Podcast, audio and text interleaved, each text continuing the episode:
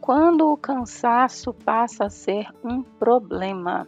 Todos nós nos sentimos cansados, todos nós passamos por dias atribulados, todos nós passamos por uma fase, seja na vida pessoal, seja na vida profissional, que exige mais da gente e se sente assim exausto, com aquele cansaço mental. Mas quando isso passa a ser um problema? Quando esse cansaço já não é mais uma questão pontual e precisa de cuidados específicos. Você já se sentiu assim estafado? Parece que dorme e acorda cansado do mesmo jeito. Passa pelo sábado e domingo, dorme, descansa, mas já está cansado do mesmo jeito na segunda. Vamos falar sobre esse cansaço mental, sobre os excessos que causam esse cansaço mental e como melhorar isso, né? Como lidar com isso?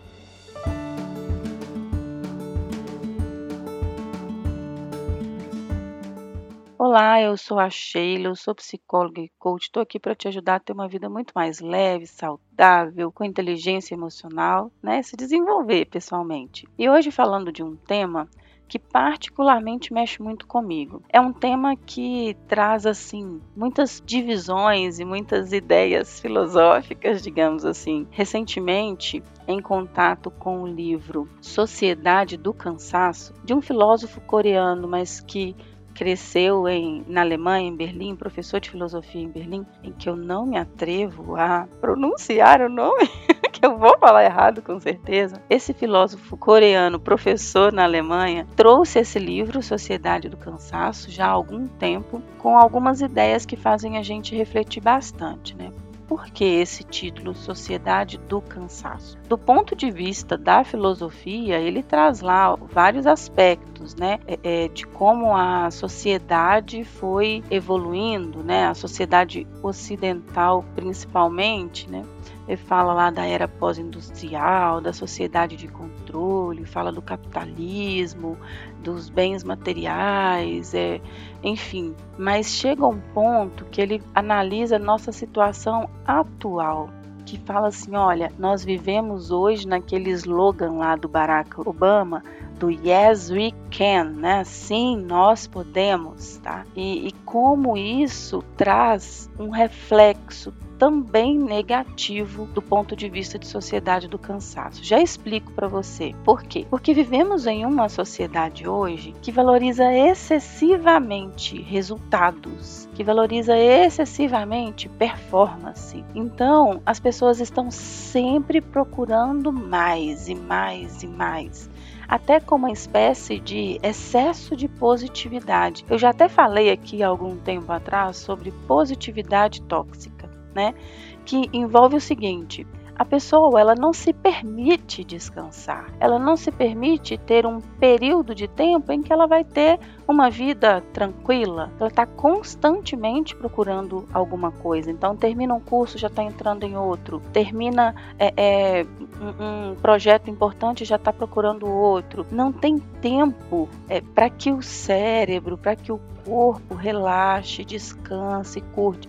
Ela às vezes se envolve em um projeto intenso que fica num trabalho excessivo por seis meses, mas não se permite ficar outro período, seis meses mais relaxado e descansado. Então, o autor traz, né, no Sociedade do Cansaço, uma reflexão sobre esse cansaço mental produzido a partir de uma exigência constante de positividade, de performance, de resultado, de autossuperação. Inclusive, ele faz uma análise daquele filme Cisne Negro, em que a bailarina é, é está constantemente procurando desempenho, autossuperação e vai até as últimas consequências, até se autodestruir praticamente, né? Então ele faz esse paralelo do como vivemos em uma sociedade que impõe esse cansaço, porque não nos permite um tempo para descansar. Então, saindo um pouco dessa análise mais é, filosófica, digamos assim, indo para um ponto de vista mais da psicologia, o cansaço mental ele vem a partir dos excessos de atividades intelectuais mesmo. Então, se a gente está sempre colocando informação para dentro, informação para dentro, informação para dentro, sem necessariamente tomar os devidos cuidados com intervalo para descanso, com sono de qualidade, com período de lazer, a pessoa vai sentir essa estafa, esse cansaço mental. É comum, tá? Aí você fala, Sheila, mas espera aí, que você está dizendo aí é contra tudo que você diz aqui sobre resultados, sobre objetivos, sobre a gente querer é, é ir para frente, né? As pessoas confundem muito descanso com acomodação. São coisas diferentes. Tem gente que não se permite ficar, por exemplo, uma tarde de sábado deitado no sofá com a família assistindo filme. Ele acha que aquilo é perda de tempo. Então não se permite descansar. É, acha perda de tempo passar uma tarde num lugar arborizado, num lugar bonito, ou num parque, jogando bola, ou brincando com as crianças, acha isso perda de tempo. Acha que ele só está ganhando tempo e só está produzindo se estiver ali na frente do computador ou se estiver trabalhando efetivamente. E esse paradigma é que precisa ser mudado. Porque para a gente produzir bem, o descanso, né, o que a gente fala na psicologia de ócio produtivo, ele é muito importante. Então, ficar à toa e se permitir relaxar e descansar é extremamente importante para que a pessoa não chegue nesse nível de cansaço mental. E aí, Sheila, tá, mas como é que eu sei que o meu nível de cansaço já é um nível de cansaço excessivo? Como é que eu sei que eu já não estou naquele cansaço normal? Porque, como eu disse lá no início, todos nós vamos nos sentir cansados e fadigados em alguns períodos. Mas se você sente que já tem mais aí de seis meses em que a sua qualidade do sono não está boa, em que você dorme e acorda cansado, em que você passa os fins de semana é, como se não tivesse descansado, é como se fosse os fins de semana já não são suficientes para descansar. Muitas vezes tira férias de 10, 15 dias e volta para o trabalho igualmente cansado. Então, nesse caso, estamos falando de estafa, né? A pessoa tem falta de concentração, cansaço excessivo, falta de energia, sente dor pelo corpo, o sistema imunológico é, é, já está assim pedindo arrego, a pessoa adoece com muita facilidade, tem problemas de memória, tem diminuição na libido. Então a vida sexual começa a, a, sofrer, tem dificuldades com apetite, ou a pessoa come demais, ou a pessoa come de menos. É, aquelas atividades prazerosas, os hobbies, às vezes gostava de bola, gostava de peteca, gostava de, de andar de bicicleta, aquilo que dava prazer antes começa a não dar prazer mais, assim, a pessoa já não vê mais graça nos próprios hobbies, se sente triste, angustiado, desanimado, está constantemente com sono e não consegue dormir. Então, assim, esses são sinais do cansaço excessivo. Algumas pessoas vão chamar de esgotamento, algumas pessoas vão chamar de estafa, algumas pessoas vão chamar de cansaço excessivo mesmo. E esse é um passo, assim, para desenvolver uma depressão, para desenvolver algum transtorno de estresse. Tá? Então, se você sente que você já está levando uma vida há muito tempo, Sheila, eu já estou num trabalho que não tem como, assim, trabalho que eu faço é excessivo, trabalho 10 horas por dia, eles me acionam no fim de semana, eu já estou nessa situação aí há um ano. Liga um botão de alerta, isso vai acabar com a sua saúde.